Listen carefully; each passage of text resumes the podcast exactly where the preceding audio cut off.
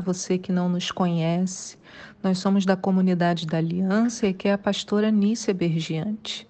Hoje é dia 4 de junho, o ano é 2020, e a gente se reúne nesse áudio para conversar um pouquinho sobre a palavra de Deus. E essa conversa a gente dá o nome de devocional, que é um tempo que a gente tira para meditar na Bíblia. É, os textos para nossa meditação e reflexão hoje estão em Números 11, Isaías 16 e Marcos 1, do versículo 1 até o 20. E a gente sempre começa com uma pergunta, e a pergunta de hoje é: qual é o impacto de suas ações? Você sabe? Você já parou para refletir sobre isso? De repente você pode parar esse áudio e pensar um pouco: será que as minhas ações têm impacto? Será que o que eu faço ah, vai refletir de alguma maneira nesse mundo? A verdade é que muitos de nós passam pela vida sem ter a noção do alcance das coisas que fazemos, ou das palavras que falamos, ou do comportamento que temos. No devocional de hoje, a gente tem três exemplos muito interessantes para refletir. A gente tem o povo, a gente tem Moisés e também temos João Batista.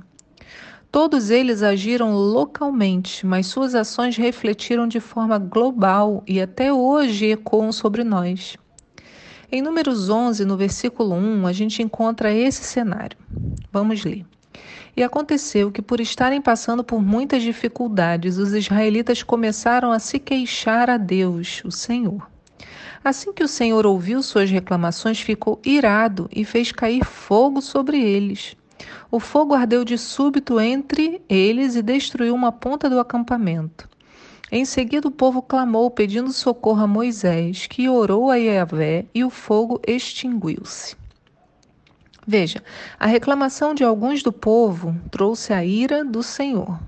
E essa ira destruiu a muitas pessoas. Aí você pode estar pensando, né? Caramba, então não posso falar mais nada para Deus, senão eu estou ferrado. não é nada disso.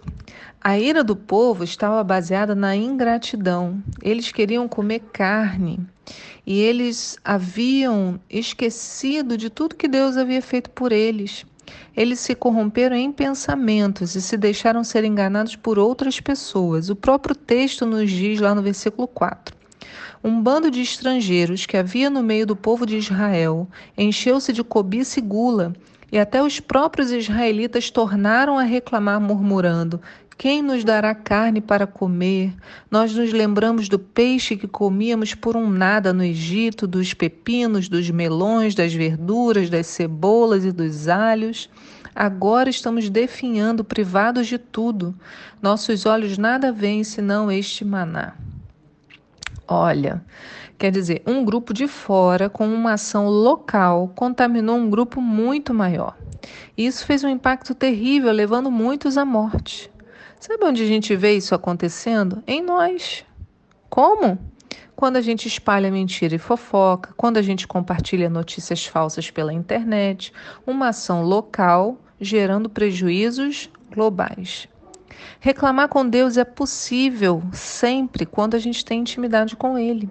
O Senhor não nos quer como robôs, Ele conhece o nosso sentimento. A gente pode ver isso na situação de Moisés, na liberdade que ele tem em falar com Deus. No versículo 10, é até um texto que eu gosto muito. Moisés ouviu o povo chorar, cada família à entrada da sua tenda. E a ira de Yahvé se inflamou com grande ardor, e Moisés sentiu-se profundamente desgostoso e questionou o Senhor. Por que fazes mal a teu servo? Por que achei graça a teus olhos, visto que me impuseste o encargo de todo esse povo? Fui eu, porventura, que concebi todo esse povo? Fui eu que dei a luz para que me digas: carrega-o em teus braços, como uma ama que aconchega e conduz um recém-nascido? a fim de levá-lo à terra que prometeste sob juramento a seus antepassados? Onde poderei eu conseguir carne para todo esse povo? Eles insistem em suas queixas contra mim, chorando e exclamando: Dá-nos carne para comer. Não posso eu sozinho conduzir toda essa multidão de pessoas. Essa é uma responsabilidade muito além das minhas forças.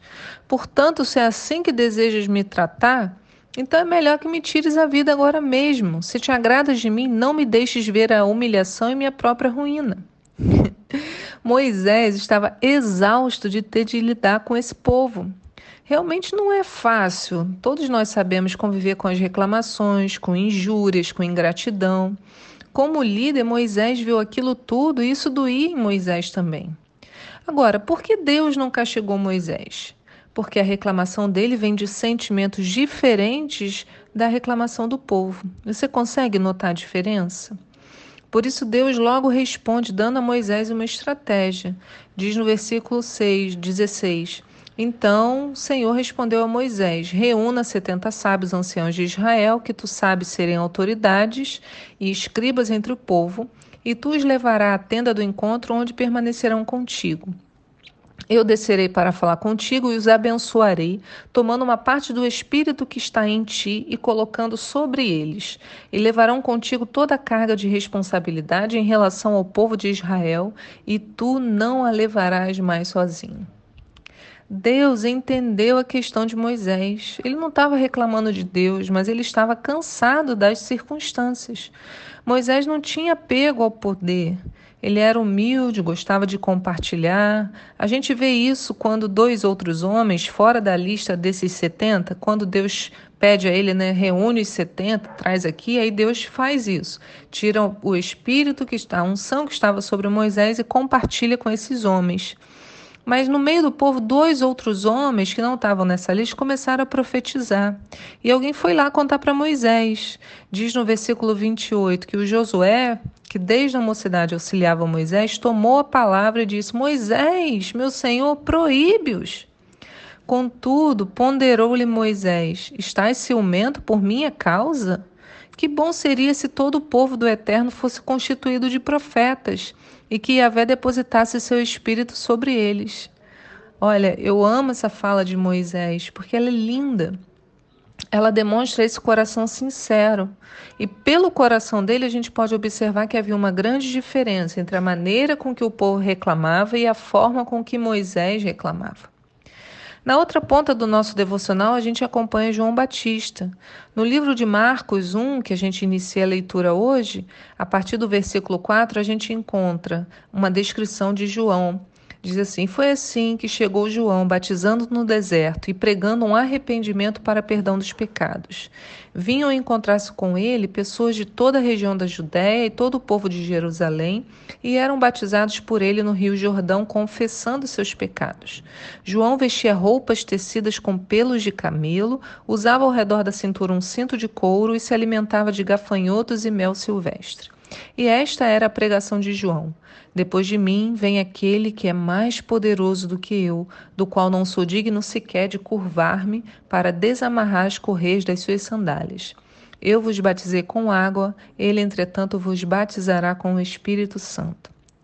Observe, João Batista também tinha uma ação local. Ele atendia ao povo da Judéia e de Jerusalém. Mas a mensagem de João Batista ecoou por toda a terra. Será que João Batista tinha noção disso? Será que ele sabia que o cumprimento da sua missão diária, né, de estar ali no deserto, batizando e pregando o arrependimento, teria esse reflexo em todo o mundo? Será que ele entendia que o seu testemunho batizando Jesus faria uma transformação radical na vida desta terra? Na maioria das vezes, nós não temos essa visão. Parece-nos que tudo que fazemos só tem importância no máximo para as pessoas ao nosso redor. Mas, queridos, todos nós fomos chamados a ter uma voz profética, e por causa disso, tudo que falamos ou que fazemos reverbera por toda a humanidade.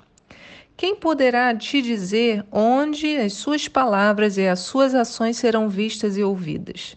Como diz em 1 Pedro 2, na carta, né? No versículo 9: Porém, vós sois geração eleita, sacerdócio real, nação santa, povo de propriedade exclusiva de Deus, cujo propósito é proclamar as grandezas daquele que vos convocou das trevas para a sua maravilhosa luz.